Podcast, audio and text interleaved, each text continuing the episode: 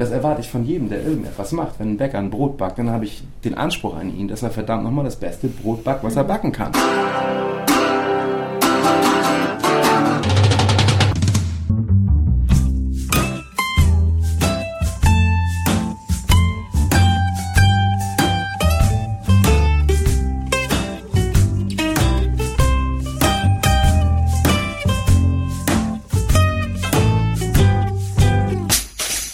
Herzlich willkommen bei Filmkultur, der Podcast-Reihe von www.kulturwoche.at und einer Interviewrunde mit Moritz Bleibtreu, das anlässlich zur Vorpremiere vom Kinofilm Free Rainer, dein Fernseher lügt stattfand.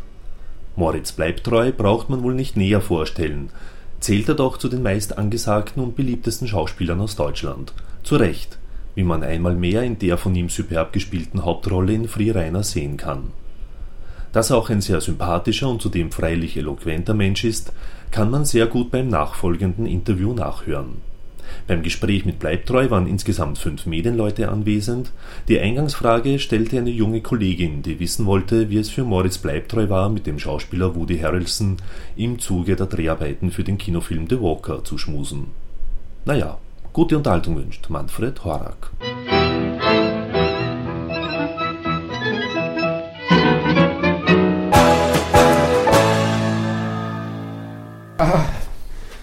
Äh, es gibt Schlimmeres, sagen wir es mal so. Ich küsse lieber Frauen. Es gibt eine lustige Anekdote zu diesem Filmkurs, nämlich, dass der nicht im Drehbuch stand. Das Drehbuch ist ursprünglich so geschrieben, dass sie eben so voreinander stehen am Ende vor diesem komischen Gitter und äh, ist der Schnitt da. Und dann haben wir das Gerät und gemacht und getan und irgendwie alles, ja, da fehlt irgendwas, da fehlt irgendwas, da fehlt irgendwas. Und dann habe ich dann so als der Deutsche, der seinen Mund nicht halten kann, gesagt, ja, ich weiß schon, was da fehlt. Äh, da fehlt ein Kuss. So, ne? Weil in jedem Film, wenn das jetzt eine Hetero-Beziehung wäre, dann, dann würden die sich in dem Moment küssen. Ist nun mal so. Mhm. Es gibt bestimmte filmische Gesetze. So, und das ist eins davon. Und dann alle so, hm, hm, ja, stimmt, ja, okay, vielleicht, maybe. Und dann meinte Rudi so, ich habe noch nie einen Mann geküsst. Sag ich, ja. Think about it. So. Und dann so, wollen wir das machen? Okay, machen wir es. Okay, los. Ja, und dann haben wir es gemacht. Und es gibt Schlimmeres, sagen wir mal so. Der gehört wirklich zu den äh, zu meinen absoluten Helden. Also es gibt nicht so wahnsinnig viele Schauspieler, von denen ich eine wirklich sehr, sehr hohe Meinung habe und das ist echt einer davon. Das war schon sehr cool. Also unabhängig von den Küssen war das eine große Ehre, mit dem mal zusammenarbeiten zu dürfen. Und wer wären so deine Traumfilmpartnerinnen, die du dann gern küssen würdest? Oh, das kann ich ganz schwer sagen. Ich muss ganz ehrlich sagen, da bin ich so mit Glück überhäuft worden bis jetzt schon, was Filmpartnerin betrifft. Und ich habe wirklich das große Glück gehabt von Christiane Faul über, weiß ich nicht, Nicolette Krebitz, über Alexandra Maria Lara, Monika Bellucci, Sophie Massot. Ich habe mit Frauen sehr, sehr viel Glück gehabt, mit weiblichen mhm. Partnerinnen. Sehr viel Glück. Also das ist schon alles viel mehr, als ich mir je zu träumen äh, gewagt hätte. Insofern bin ich da wunschlos glücklich. Ich habe auch noch eine Frage zu The Walker eigentlich. Ähm, und zwar, du spielst ja eigentlich einen Türken, mhm. so von, von, der Namensgebung her. Ähm, war, da, da, war das mit ein Grund, dass sie einen Deutschen genommen haben, weil der Akzent ähnlich ist? Oder hast du dich ähm, an, an, weil ich habe das Gefühl gehabt, wie ich den Film gesehen habe, dass manchmal der Akzent echt ein türkisches Englisch war und dass du dich aber dann manchmal, wenn, wenn der Redefluss gekommen ist, dann hat man den deutschen Akzent wieder durchgehabt. Hat das irgendeine Rolle gespielt? Das spielt leider Gottes, äh, sagen wir mal so, es spielt leider Gottes äh, gerade international und in den englischsprachigen Filmen immer eine sehr große Rolle. Es wird sogar für meine Begriffe viel zu viel Wert darauf gelegt. Das liegt aber einfach daran, dass die Vereinigten Staaten sind ein riesengroßes Land. Ähm, und jedes Land ist auf eine viel, viel massivere Art ähm, stolz auf seine Herkunft. Also wir Deutschen, die, äh, oder auch in Österreich, das Land ist so klein, ob da jetzt einer gut, ja, der eine redet steirisch, der andere redet so, aber das ist alles Österreich. Äh, bei den Amis ist das anders. Wenn du da einen hast, der aus den Südstaaten kommt, das ist wirklich eine, das ist mehr eine Sprache als ein Dialekt. Und deswegen haben die, ähm, hat sich diese, diese Überwichtigkeit etabliert, wenn es um Akzente geht. Das führt auch dazu, dass jemand wie Colin Farrell, äh, keine Ahnung, im Phone Booth ähm, dann einen Broker spielt in New York City und unbedingt drei Monate lang äh, einen Manhattan bzw. Brooklyn-Akzent lernen muss und man sich so fragt, wieso kann der jetzt nicht ihre sein? Wieso kann ein Broker heutzutage in Manhattan nicht ihre sein? Ähm, das ist irgendwas, womit Amis ähm, äh, ein Problem haben. Und es ist natürlich, ich gebe dir recht, es war auch, ich spreche sehr gutes Englisch, aber ganz bestimmten Grundakzent kriegt man unheimlich schwer raus, es sei denn, man arbeitet wahnsinnig viel dran. Und wenn man dann auf eine Fremdsprache noch einen anderen Akzent drauf tut, dann fängt es an, kompliziert Aber hast du das gemacht? Hast dich bemüht, ein türkisches Englisch zu sprechen? Selbstverständlich. Ja. Also das hoffe ich, dass man das zumindest ja, ja, gehört hat. Ob das geklappt hat, weiß ich nicht. Aber ich habe mich zumindest bemüht, ja. ja. Aber es ist natürlich was, äh, was das Ganze nicht einfacher macht. Weil wie gesagt, du bist ja alleine schon mit der Fremdsprache schon genug beschäftigt. Weil natürlich ist die emotionale Bindung, die du, die du, äh, die du hast zu deiner Muttersprache, eine ganz andere äh, als zu allen anderen Sprachen, die du sprichst, auch wenn du Sprachen fließend sprichst. Also ich weiß nicht, ob ihr das kennt, oder, aber ich bin ja, sicher, wenn du Fremdsprachen kennst, dann weißt du, dass man ist halt, ich bin halt ein anderer Mensch. Wenn ich Französisch spreche, bin ich ein anderer Mensch, ja. als wenn ich Deutsch spreche oder wenn ich Italienisch spreche.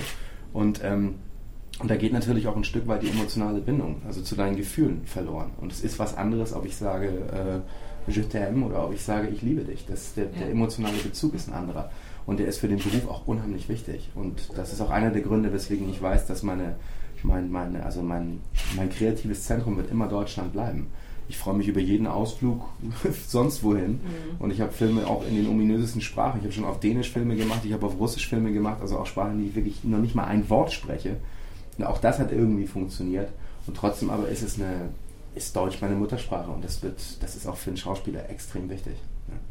Wie war es überhaupt für dich, in, quasi in einem Hollywood-Produktion zu drehen mit diesen Schauspielern? Wie, wo sind da die Unterschiede zu, zu? Ja, man muss ja wirklich, das ist immer so, das ist blöd darauf zu bestehen, muss man aber. Es ist, es ist keine Hollywood-Produktion, es ist eine, Englisch, es ist eine englische Produktion, der mit innerhalb, weiß ich nicht, vier Tage haben wir in Washington gedreht oder so. Man muss wirklich begreifen, dass, dass Hollywood ist Hollywood und, und alles, was sonst so in der Welt stattfindet, würde ich jetzt mal über den Gesamtbegriff internationales Kino packen. Ne? Und es ist. Äh, ich habe nie die Ambition gehabt, ähm, in Hollywood Filme zu machen. Einfach auch, weil, was viele Leute nicht verstehen, ist, dass das, es hat gar nicht so sehr zu tun mit, ähm, ich weiß nicht was, äh, Talent oder Aussehen oder so. Das ist alles relativ. Was vor allen Dingen ein großes Problem ist, ist das Rollenfach. Du bist, wenn du in meinem Alter bist, äh, also im Theater sind das zum Beispiel äh, festgeschriebene Gesetze. Deswegen darfst du zum Beispiel ab 26 auf keine, auf keine Hochschule mehr, weil einfach ein Rollenfach verloren geht. Ne? Weil das, es gibt dann eben jungen Liebhaber, es gibt einen gesetzten Liebhaber und so weiter. Und das ist im Film ja nicht anders. Und das Rollenfach, ähm, für das Europäer in Frage kommen, fängt später an. Äh, das Rollenfach in meinem Alter ist Lead, Friend of the Lead, Bad Boy. Das, sind, das, ist das eigentlich das Rollenfach. Und das ist eine relativ geringe Auswahl. Und du, du konkurrierst mit Mr. Cruz und Mr. Pitt und Mr. Damon und wie sie nicht alle heißen. Und äh, da wirst du es als äh, Ausländer immer schwer haben. Ne? Und praktische Möglichkeit, überhaupt in Hollywood wirklich konstant zu arbeiten, die geht für einen europäischen Schauspieler ab Mitte 40 los. Weil dann kommen die ganzen Wissenschaftler und die mhm. Ärzte, wo keiner weiß, wo sie herkommen und die Gangster, wo es auch egal ist, wo der herkommt. Dann interessiert auch irgendwann der Akzent nicht mehr. Dann interessiert auch irgendwann nicht mehr, wo die herkommen. Das kommt später. Was ja indirekt mit Quote zu tun hat. Auch sicherlich, ja. Und vor allen Dingen aber mit Identifikation. Mhm. Weil natürlich ähm, die wenigsten Filme, gut, momentan wird es zum Glück wieder Mode, endlich wieder Filme zu machen mit Schauspielern, die auch mal über 30 sind. Aber sonst sind die meisten Helden in Anführungsstrichen jung.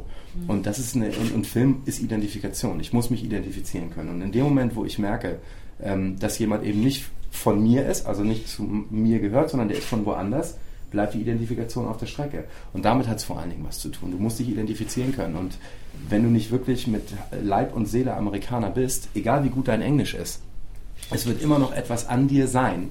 Das geht über Sprache und über Akzent hinaus, was einfach ähm, wo was anders ist. Das ist wie ein mhm. Alien, wo man sagt, nee, das, nee, nee, nee, nee, das ist, mhm. nee, nee, das sind nicht wir, das ist anders. Das dürfte sich ja geändert haben, weil während des Zweiten Weltkriegs die Emigranten, die in der Filmszene, also Filmschauspieler, die haben sie ja durchaus integrieren können dann. Ne? Absolut. Ne? Also eben Regisseure genauso natürlich. Die haben aber auch in erster Linie ähm, Rollen gespielt wie, was weiß ich, Ex-Nazis und, und... Oh, oh, Moment, also man darf die Greta Garbus und die alle nicht vergessen. Nur, mhm. es ist natürlich vor allem mal aber auch so gewesen, dass das Hollywood-Kino der damaligen Zeit auch von Regieseite von Europäern ge geprägt war. Mhm. Also wenn Hollywood heutzutage geprägt wäre von den Oliver Hirschspiegels dieser Welt, dann würde ich wahrscheinlich auch irgendwann mal wieder eine Chance bekommen. Aber momentan ist es schon so, dass... Äh, das Hollywood-Kino einfach von Amerikanern gemacht wird. Und das war in den 30er Jahren nicht so. Da war einfach wirklich, Hollywood-Kino war ein Überbegriff für die größten Stars aus der Welt. Von überall kommen da hin und machen Filme.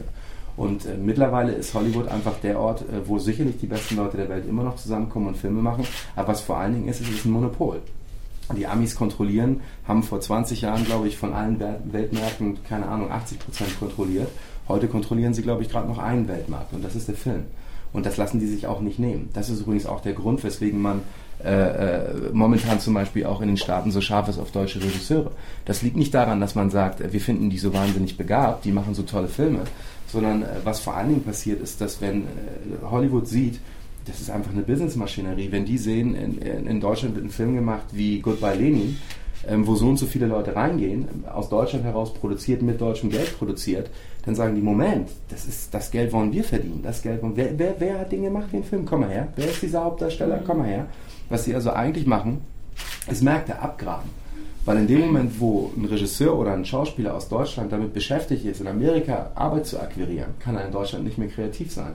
Und genau diese, diese Zeit, die wird dann so von denen vereinnahmt und wenn es funktioniert, dann geht es weiter und wenn nicht, dann lässt man sie fallen wie eine Kartoffel und dann war es das. Da geht es aber nicht um den individuellen Wert eines Menschen oder seines, seines Talents oder seiner Kreativität, sondern es geht vor allem darum, den Markt zu isolieren und zu sagen, okay, wenn hier einer mit dir Kohle verdient, dann wir. War das das, was du mal sagen kannst, was du bei Lola Renz erlebt hast, was ja auch bei Franco Potente ist jetzt dann auch... Ja, ich dachte immer ungern Namen, weißt du, aber wenn man sich ein bisschen dafür interessiert, dann wird man schnell sehr viele Beispiele ja. finden. Also nimm ein... Äh, Ginny, ne? Ja. Genau, bestes Beispiel. Ne? Macht Delikatessen, ein Riesending, bumm, alles klar, geht nach Amerika, macht der Alien 4, fällt auf die Fresse, wird von den Amerikanern fallen gelassen, geht zurück nach Frankreich und macht Amelie und es wird ein Welthit. Ne? Und äh, ich hoffe nur, dass er daraus gelernt hat zu sagen, ich muss nicht in Amerika Filme machen, um Filme zu machen, die international erfolgreich sind. Das ist genau das, was, was hoffentlich äh, europäische Regisseure immer mehr verstehen, dass man nicht unbedingt da drüben arbeiten muss, um einen international erfolgreichen Film zu machen. Weil darüber redet man ja eigentlich, wenn man über Hollywood redet. Wenn man über Hollywood redet, dann meint man ja eigentlich die Möglichkeit, Filme zu machen, die in der ganzen Welt gesehen werden. Um mehr geht es ja nicht. Und solange ich merke, ich kann aus Deutschland heraus Filme machen, die in der ganzen Welt gesehen werden, warum soll ich darüber gehen? Ne? Mhm. Außer ich will da sein, was natürlich ein völlig legitimer Anspruch ist. Wenn einer sagt, ich will da leben, ich möchte nicht mehr in Deutschland sein, so wie es Romy Schneider ihrer Tage gemacht hat, weil sie gesagt hat, ich möchte mit diesem Land nichts mehr zu tun haben, ich gehe jetzt nach Frankreich, ihr könnt mich mal, dann verstehe ich das total. Oder wenn Thomas Kretschmann sagt, pff, ich will hier nicht sein, ich fühle mich, finde Deutschland scheiße und beengt, ich gehe darüber, super. Dann ist es auch, glaube ich, die einzige Motivation, die ich verstehe, um darüber zu gehen, um, um zu arbeiten. Aber wenn du zum Beispiel wie ich sagst, ich möchte nicht dort leben, ich möchte in Europa bleiben, ich will da nicht leben, dann was soll ich da? Ne? Viel zu weit und viel zu groß, viel zu viel Konkurrenz, viel zu riesig, alles. Und wir sind momentan äh, nicht an einem Punkt in Deutschland angelangt, wo wir die Chance haben, Filme zu machen, die, die, ähm, die wir uns selbst nicht hätten träumen lassen vor 15 Jahren. Ne? Und das ist ein, das, der deutsche Film hat eine total geile Entwicklung genommen. Das Problem ist einfach nur, dass immer noch viel zu wenige Leute in Deutschland, auch Medien, ähm, sich überhaupt bewusst sind, wie wichtig, in Anführungsstrichen, der deutsche Film mittlerweile international ist. Und, Warum ähm, bekommt er diese Aufmerksamkeit nicht? Das weiß ich auch nicht. Ich glaube, das ist wirklich auch ein Medienproblem. Das liegt natürlich auch daran, dass man so gepolt ist auf dieses, ich bin ein Besatzerkind, ich bin mit amerikanischem Kino groß geworden. Wir alle, ich habe keine deutschen Filmvorbilder gehabt, mit Ausnahme von Fassbinder und Wenders und dafür war ich zu jung, um das überhaupt zu verstehen, was die damals wollten. Ähm, und, dadurch, und ich denke, das ist bei den Medienleuten nicht anders. Also man, man ist ja immer noch, wenn, wenn ein Ami reinkommt, egal welcher Ami das ist, schubst man jeden Deutschen vom Teppich, egal welcher Deutsche das auch ist. Ne? Ähm, und da werden einfach viel zu wenig Hausaufgaben gemacht, muss man ganz ehrlich sagen. Weil du kannst dir angucken, es passiert dann irgendwie, weiß ich nicht was, auf der Bunte hast du auf den Titelseiten die ewig wiederkehrenden Schauspielstars ich will jetzt keine Namen nennen, aber da sind oft Leute auf der Titelseite, wo man sagt, was, wieso ist denn der Mensch jetzt, und da steht auch noch Schauspieler drunter, oh Gott, und in, in derselben Woche wird jemand wie Daniel Brühl für den Goya nominiert in Spanien und keiner redet drüber. Und das finde ich ist dann eigentlich auch wirklich, sind die Hausaufgaben von der Presse. Weil wenn die nicht hingehen und sagen, was, Daniel Brühl ist für den Goya nominiert, da fliegen wir jetzt hin. Und wir machen eine dicke Geschichte draus. Und dann machen wir drei Seiten. Wenn die das nicht machen, wer soll es sonst machen? Ich glaube nicht, dass Daniel persönlich da anrufen wird und sagen wird, kommt ihr mal bitte vorbei und achtet ihr mal bitte, hallo, ich bin gerade für den wichtigsten spanischen Filmpreis nominiert worden, als Deutscher. Als ob das nichts wäre, weißt du? Und das, das passiert immer noch viel zu wenig. Also ich denke, wenn man sich wirklich, äh, da braucht man nur mal ein bisschen durch IMDb äh, sich ja. wurschteln oder mal einfach mal ein bisschen die Filmwoche lesen. Und da wirst du sehen, ähm, es passiert viel mehr mit deutschen Filmen auf internationalem Niveau, als die meisten Leute wissen. Vor allen Dingen eben auch Journalisten wissen. Also ich erlebe das selbst auch immer wieder, dass man, äh, keine Ahnung, ich werde Sachen, teilweise Sachen gefragt, äh, wo man so sagt, sag mal, IMDB, gib doch einfach mal IMDB ein und erkundige dich mal, dann wirst du sehen, da steht viel mehr als du denkst. Und es kann nicht so schwer sein, diese vier Buchstaben einzugeben in, im Computer. Also Ne? Wo wir jetzt gerade bei diesem Medienproblem sind, das hat ja auch sehr viel jetzt mit deiner aktuellen Rolle jetzt in Free Reiner zu tun. Ähm, ja, was würdest du an den Medien ändern? Ich weiß gar nicht so sehr, ob ich persönlich was an denen ändern würde und wenn ich wüsste, also wenn ich die Chance dazu hätte, würde ich wahrscheinlich vor Schreck irgendwie zurück zu sagen, nee, schaffe ich nicht, macht ihr mal. Ähm, ich würde mir vor allem wünschen, also es gibt zwei Dinge, die mich wirklich stören momentan, wenn man über das Fernsehen redet. Das eine ist, dass ich glaube, dass die meisten Leute, die sich Sendeformate heutzutage ausdenken, gar nicht mehr ähm, was machen, was sie aus eigenen Stücken geil finden. Also weißt du, dass man so wie es sich gehört, ja. finde ich, dass einer sagt, ey, ich habe eine tolle Idee für eine Show, wir machen das und das und das und nicht, weil ich an den niedersten Instinkt von den Menschen appelliere und weiß, dass ich sie über psychologische Mittel mehr oder weniger vom Fernseher banne, sondern weil ich Bock drauf habe. Ich glaube nicht, dass derjenige, der sich Star Search ausgedacht hat, sich das selber anguckt und sagt, ey, das ist eine super Sendung. Und wenn nur, weil er sich einen drauf runterholt, dass die Quoten so gut sind. Ne? Aber ich glaube nicht, dass es ihm persönlich gefällt. Und das ist für mich was, was ich kritisiere, weil ich sage, wenn du, egal was du machst im Leben, wenn du ein Interview schreibst oder ein Foto machst, dann willst du doch auch, dass du, gibst du doch kein scheiß Foto aus. Weil du sagst, nee, das sind meine Fotos, ich will, dass die gut aussehen. Und das erwarte ich von jedem, der irgendetwas macht. Wenn ein Bäcker ein Brot backt, dann habe ich den Anspruch an ihn, dass er verdammt nochmal das beste Brot backt, was er mhm. backen kann. Wenn er zu viel Hefe reintut, damit es schwerer wird, ähm, und das dann teurer verkaufen kann, dann sage ich, nö, du verarsch mich gerade. Und das ist genau das, was das Fernsehen tut. Und da gibt es äh, auch ganz pragmatische Beispiele für. Also so eine Sendung zum Beispiel wie Star Search oder wie sie in Deutschland heißt, DSDS oder wie ja. sie bei euch heißt, sie glaube ich auch, weiß nicht was. Starmania. Ähm, äh, da sagt man, es geht, wenn du jetzt RTL fragen würdest, die würden dir sagen, es geht darum, dass man junge Talente fördert. Das ist die Show. Und das ist natürlich die größte Lüge überhaupt, weil man ähm, diese Talente, äh, wenn sie wirklich so große Talente wären, würden sie ihren Weg sowieso alleine machen das ist Punkt eins. Punkt zwei ist, es geht doch gar nicht darum, äh, Leuten zuzugucken, die so gut singen. Wenn es darum gehen würde, dann würde ich ein Konzert, würde ich auf ein Konzert gehen oder mir das neue Hives-Album holen. Ähm, sondern es geht ja vor allem mal darum, dass ich Leute bei ihrer eigenen Demontage zugucke.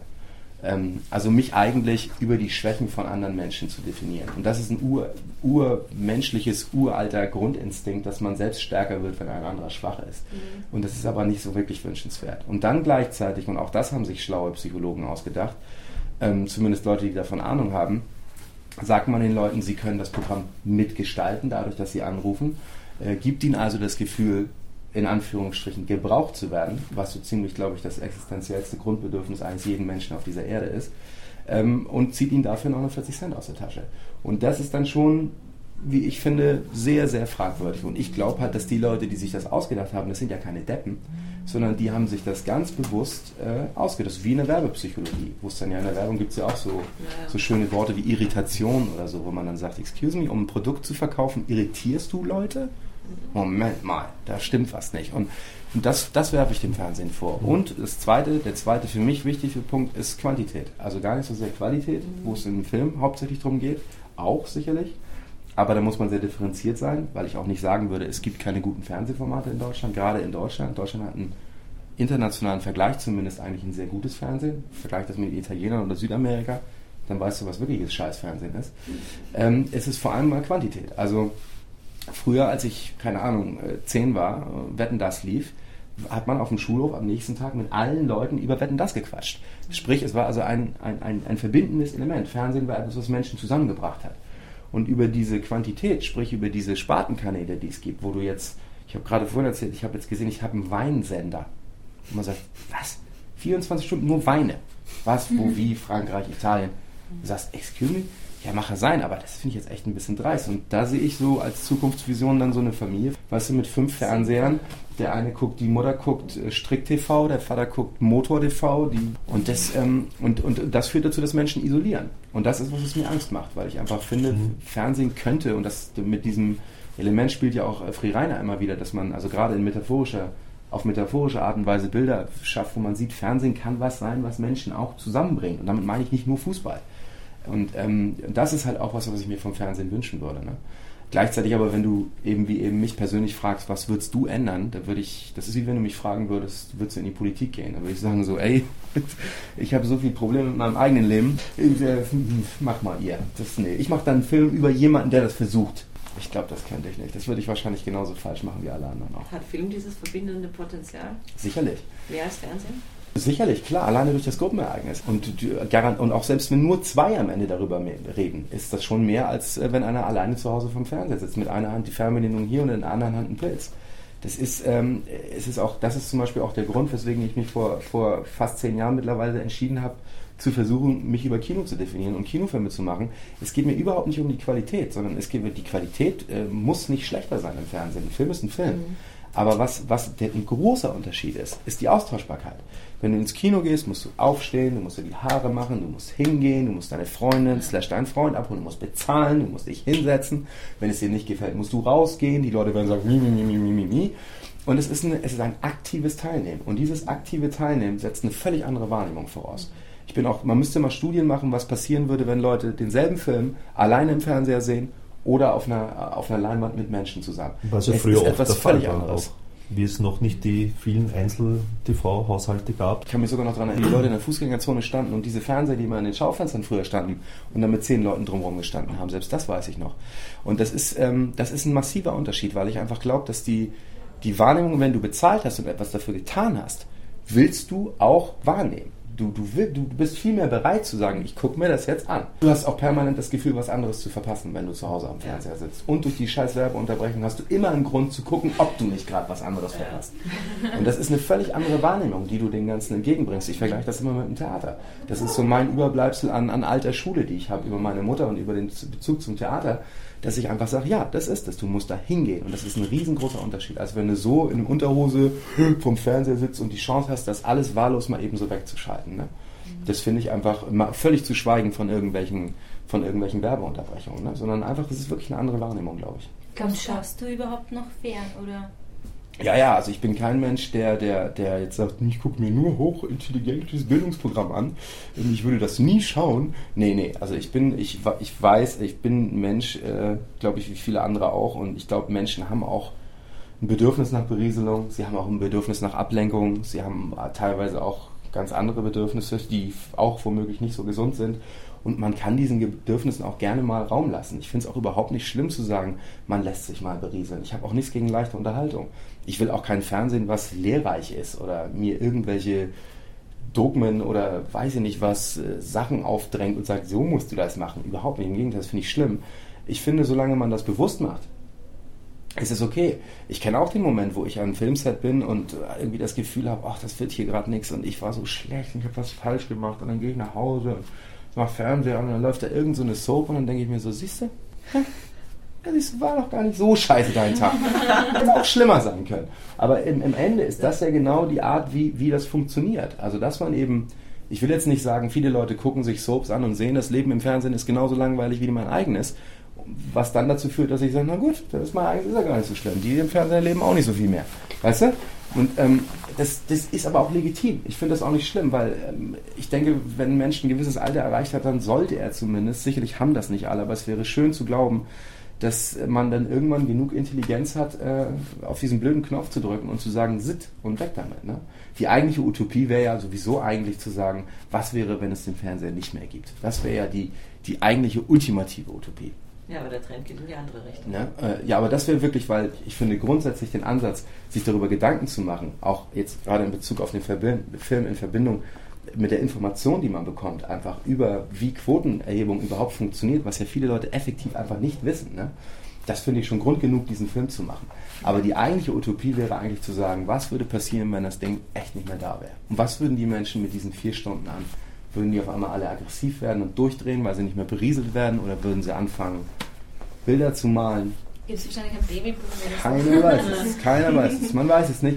Aber das wäre zumindest, das wäre wirklich Was mich jetzt noch interessiert, du hast jetzt mit einem Frauenberger österreichischen Regisseur gedreht. Wie, wie war das für dich? Sind, ist die Arbeit komplett anders zu einem deutschen Regisseur? Nein, das wäre ja, nee, nee, das ist, also ich denke, Filme machen, das ist ja das Schöne auch am Filme machen. Das ist wie bei der Musik. Filme machen, das ist eine universelle Sprache und auch eine internationale Sprache. Und in dem Moment, wo man ähm, eine Kamera hat und ähm, davor was machen muss, was sich Leute angucken, sind die Gesetzmäßigkeiten überall dieselben da kannst du dann wirklich nur über die Person individuell reden. Und Hans ist halt jemand, das ist halt jemand, der äh, vor allem, was ich am Hans vor allem bewundere, ist, dass er jemand ist, der äh, auch irgendwo im Gegensatz zu mir wirklich jemand ist, der wirklich an die Veränderbarkeit von Dingen glaubt. Der glaubt wirklich daran, dass man Dinge verändern kann. Und das finde ich ganz toll. Also äh, da bin ich als der kleine Zweckrealist, der ich bin, sofort irgendwie, äh, habe sofort das Gefühl, dass ich das unterstützen muss, weil mir das so ein bisschen abhanden gekommen ist, dieser Glaube an, an die Veränderung des Großen.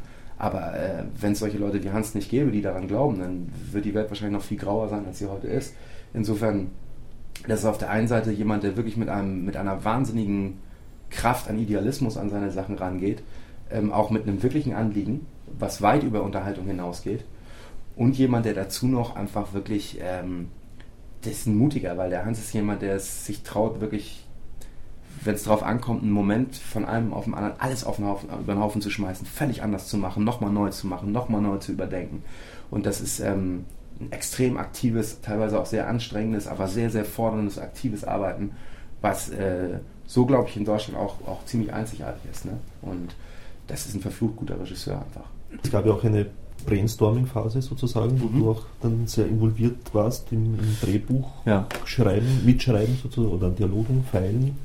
War das ein, ein neuer Prozess für dich? Der ja, absolut. Das ist ja, äh, das ist ja selten genug. Ne? Also es ist immer schön, wenn, wenn ein Regisseur äh, einen sich einbringen lässt. Bei Hans geht das noch viel weiter. Hans ist einer, der erwartet, dass du dich einbringst. Es ist nicht nur, dass er nur sagt, du darfst, wenn du willst, sondern er sagt, du musst.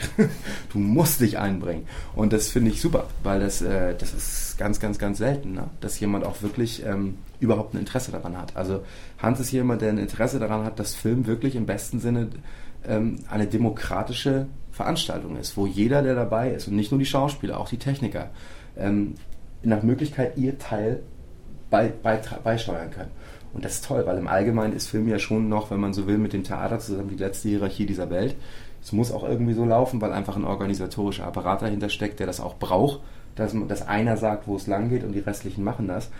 Aber da kommen wir eben auch zu der Machart des Films, nämlich HD Video, was eine Möglichkeit ist, einfach heutzutage Filme zu machen, die, die irre ist. Ich habe ja noch nie auf HD gedreht, das war mein erstes Mal und das ist, äh, es ist Wahnsinn. Du kannst mit einem Minimum an Aufwand äh, Sachen machen, die vor zehn Jahren noch völlig unmöglich gewesen wären. Und diese Art zu arbeiten einem wirklich ein Stück näher bringt zu genau diesem Arbeitsprinzip. Also dass Filme machen wirklich was Demokratisches wird.